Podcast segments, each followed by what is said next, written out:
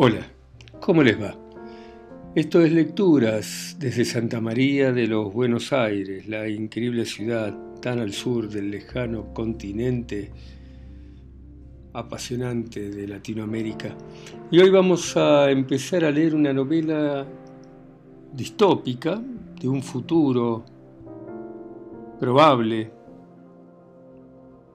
e inconcebible que se llama Las lluvias del Metzat. Em, y tiene eh, unos epígrafes, dice, ¿cuántos lobos sentimos que nos pisan los talones mientras que nuestros verdaderos enemigos pasan junto a nosotros con piel de oveja? Bajo el volcán de Malcolm Lowry.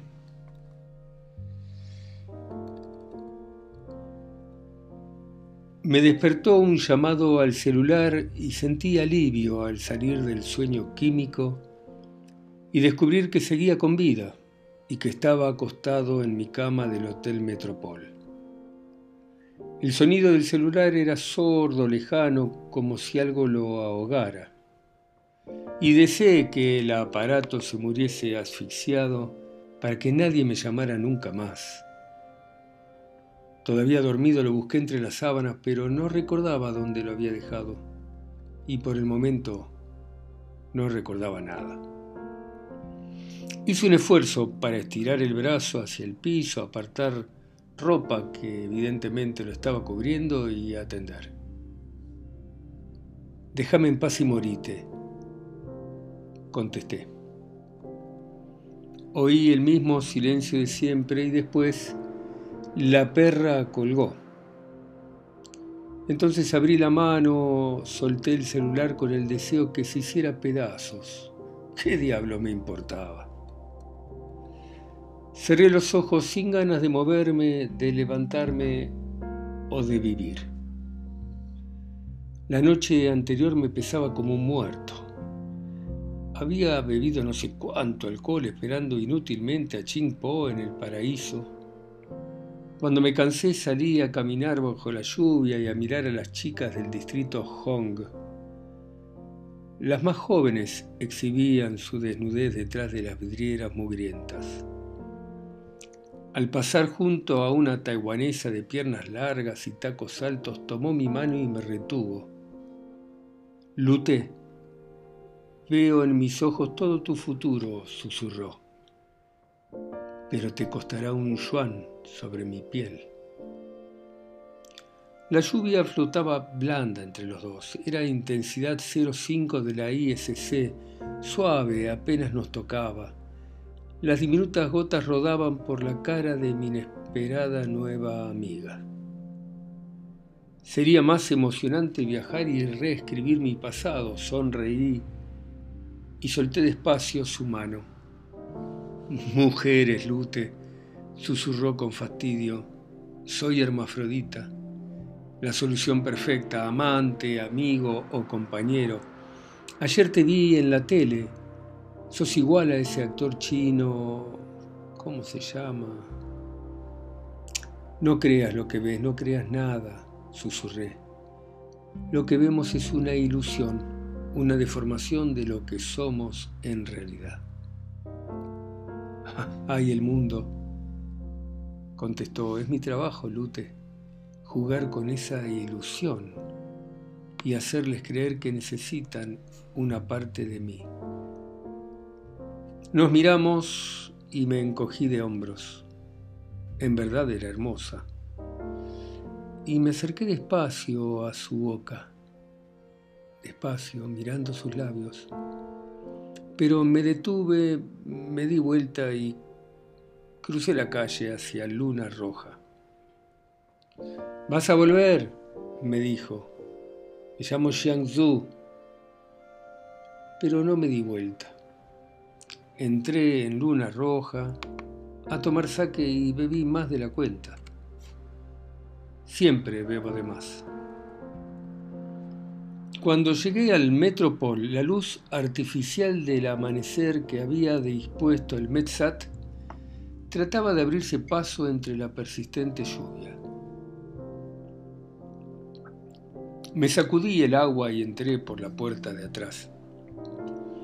Necesitaba eludir a Juan Chu y escaparme de las miradas de mis vecinos, vietnamitas o coreanos, lo que fueran. Nunca los había visto y solo había oído sus discusiones ásperas acerca de cosas muy pequeñas. Creo recordar que cerré la puerta y que me desvestí. Y después, nada más. El molesto resplandor me hizo abrir los ojos. La luminosidad del día tenía el tono falso de las tardes del semestre canicular. No podía saber cuánto faltaba para que anocheciese. Desde la cama veía la mayor parte de la propaganda de la Oficina de Turismo de China el holograma sensó que me había despertado y se acercó para invitarme a disfrutar mis futuras vacaciones cabalgando sobre monstruos en las playas Dragon Ma del Sikiang. No sabía cabalgar y hacía años que no me tomaba vacaciones, pero tal vez era hora de aprender y de pasar unos días de descanso en el imperio. Me atraían los colores hipnóticos del holograma, el amarillo de la arena, el celeste intenso del cielo, el verde brillante del monstruo, el azul oscuro del océano. Mientras le acariciaba el lomo al monstruo, le dije al holograma que lo tenía que pensar. Pero defraudado se alejó para intentar convencer a un par de africanos que pasaban tranquilos por la calle. Tomé impulso para levantarme, pero apenas logré sentarme en el borde de la cama. Noté que estaba flaco, me estaba quedando piel y huesos. Hacía rato que había perdido la gana de comer, pero no, no me importaba. Tarde o temprano, el apetito iba a volver y entonces de nuevo la grasa me iba a ahogar y el pantalón iba a volver a apretarme la cintura. Miré el piso, aparté con el pie la máscara del pato Donald y busqué el reloj entre la ropa. Se había detenido a las nueve y diez. Lo sacudí, pero no andaba. Lo había comprado hacía un mes, era otra porquería sintética fabricada en Huanzhou. Sujeté el reloj a mi muñeca y me levanté. El celular sonó otra vez. No quiero irte, contesté cansado, pero atento al silencio de la perra. Lute. No era la voz de ella. Hubiera reconocido su voz entre millones, sin traductor y aunque hablase cualquier lengua oriental. No, no estoy seguro, murmuré. Lo vi en el central, continuó la voz firme, joven. Parecía la voz de uno de esos neonazis. Todo ese asunto del tráfico de Orgix y Biokill, la red de prostitución infantil del gueto ruso y de lejana Alemania. Les van a dar la pena capital, continuó. Algún día habrá que pescar al pez gordo y darle la pastilla, pero, pero aún así estuvo bien, bien, bien, hizo una pausa. Hatokai me dio su número. Dijo que lo llamase, que usted me iba a ayudar. Me gusta su humor, ¿eh? ¿Cuándo estás seguro de ser quien es? lo que yo no sé ni en qué día vivo. Un mundo sintético, dije, miré el reloj y sacudí la muñeca a ver si andaba. Pero los números seguían inmóviles. El central, el lobo hace lo que quiere con las ovejas, les muestra lo que quiere, las lleva y las trae, y el lobo al final siempre se las come. Tengo las nueve y diez, dije y aparté la ropa con los pies, identifiqué los calzoncillos y estiré la espalda. Me pareció que volvían las lluvias del Metzat. Mi bisabuelo una vez me contó que había conocido los desiertos. Me dijo, pero, que eran grandes extensiones de tierra seca, casi sin vegetación, donde nunca llovía. Pero lo contó ya muy viejo y la verdad preguntaba si papá era mi hijo. Quisiera que nos encontráramos, continuó mi interlocutor. Necesito conversar un rato con usted. ¿Qué le parece a las nueve y diez? La señal del celular se perdía. Pensé que el tipo estaría entrando a Buenos Aires por el subfluvial de Montevideo o tal vez estuviera en alguna de las profundidades. Tuve una mala noche, contesté. Aparte, en un rato me voy de viaje. ¿Dónde nos vemos? dijo la voz. ¿Pero qué hora es? pregunté. Hay un bar sobre Confucio, casi Malavia. La comunicación amenazó con interrumpirse. Mejor, la verdad no tenía ganas de hablar con nadie, y mucho menos de hablar de trabajo. Me voy de vacaciones a China, continué sin saber si mi interlocutor todavía estaba en la línea. Me voy a cabalgar monstruos en las playas Dragon Ma, en el Xiqiang. Me hallo en un mal momento porque estoy haciendo la valija y, no encuentro las medias. La señal se hizo clara. Habría salido a la superficie o habría llegado por fin a Buenos Aires. Lao Tse y Malavia, ahí está. Si le parece nos vemos en un rato, dijo, pero sonó a una orden. Yo estuve en el Siquiang hace un par de años, pero las playas no son de arena, son de exeotón dorado y esos monstruos no valen la pena, son animales desdentados y viejos que no asustan a nadie. Es para turistas uruguayos. ¿Por qué no va a volar pterodáctilos a las alturas del bote? Eso sí que es adrenalina pura. Confucio y Malasia, bueno, pero mañana a la mañana, contesté. Nos vemos en un rato, repitió y cortó sin decir chau, ni siquiera adiós. Dejé el celular. Seguía sentado en el borde de la cama y al estirar la espalda miré el techo blanco como la espuma artificial del mar chino e imaginé el viento sobre el lomo de los pterodáctilos en las alturas del bote. Noté que las paletas del ventilador no se movían y Juan Chuno tenía pensado gastar un peso en el aire acondicionado. Me iba a convenir irme del metro por lo antes posible sobre todo antes de deshidratarme. La transpiración ya comenzaba a resbalar por mi espalda. Abrí el cajón de la mesa de luz y saqué una nuez. La golpeé contra el suelo, la abrí y había un pequeño papel amarillo doblado, digamos amarillento. Lo desplegué y lo leí. Nunca dejes de sonreír, hijo mío papá. Sonreí al recordar a mi padre.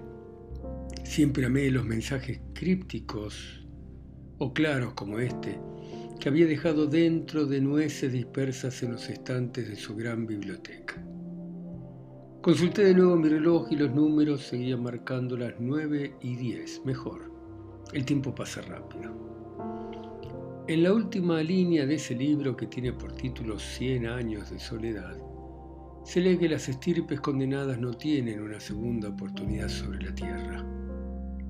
Mejor, mejor que desaparezcan. Yo tampoco creo en segundas oportunidades. ¿Qué hubiera hecho su autor, García Márquez, con este reloj de porquería? Hubiese dejado el realismo mágico para los libros, hubiera tirado esto a la basura y se hubiese dedicado a vivir tranquilo, sin urgencia, sin tiempo, sin nostalgia, sin mirar atrás. Pero no soy ese García Márquez ni esto es Macondo. Soy Lute y, me guste o no, esto es Buenos Aires. Le di unos golpes al reloj para ver si se largaba a andar, pero no, no me hizo caso y siguió sin funcionar. Entonces decidí despabilarme con una ducha de agua fría que me alivió el calor por un rato. Luego me vestí, me calcé el traductor en mi oreja para salir a encontrarme con mi cliente. Abrí despacio la puerta de la habitación, espié que en el pasillo no hubiese nadie. La puerta de la habitación de los vietnamitas o coreanos, lo que fuesen, estaba cerrada, no se oían ruidos. Juan Chu estaría en el mostrador de la planta baja leyendo, al acecho de los deudores y preparado para saltar sobre cualquiera de las ratas para cobrarle los meses chinos que debían. Salí y atravesé el pasillo en puntas de pie, con mínimos crujidos del piso de madera. Bajé las escaleras, Juan Chu miraba hacia la puerta delante y me escapé a la calle por la puerta de atrás. Cuando salí, Un chaparrón intensidad 1 de la ISC caliente como sopa china me cayó encima. Anduve entre el mar de extranjeros que miraban los drogos, los afiches de cine virtual 4D y los nuevos diseños de, Hui Fang. Las brillantes pantallas del MetSat anunciaban una lluvia intensidad 2 de la ISC en 3 minutos con 20 segundos. Miles de extranjeros entraban y salían del túnel a la primera profundidad. Para hacer tiempo me detuve a mirar una propaganda de turismo sexual invertido en Mongolia donde un holograma mostraba una playa de arenas doradas frente al mar. Pero era verdad, si uno lo miraba bien, se daba cuenta de que la arena era sintética. Todos los millones de habitantes de Buenos Aires parecían haberse reunido en Tonquín y Coronel Díaz, por lo que tardé en cruzar la avenida con su dragón interminable de vehículos. Un par de cuadras después entré en el barrio serbio, y se casó amigo de las prostitutas, de los hermafroditas y de los soñadores mexicanos que me ofrecían en los drogos. Un sex gun tiene dos veces más potencia que un soñador. Llegué al murallón alto del viejo botánico y doblé en dirección a Confucio. Recordé que adentro, junto a los restos de la estatua de los primeros fríos, hacía muchos años había conocido a la perra. Mientras esperaba para cruzar la calle, una tailandesa me pidió un yuan y le contesté que no tenía. Me insultó enojada con el chillido de un quiz a punto de ser descuartizado, pero no quise pelearme con ella y crucé. Fue en ese entonces que lluvia intensidad 2 de la ISC se descargó con mediana fuerza y me hizo entrar apurado en el bar. No tenía ninguna gana que me matase una centella. Entonces miré la hora. Eran las nueve y diez. Muy bien, acá dejamos. Seguimos la próxima. Chao, chao.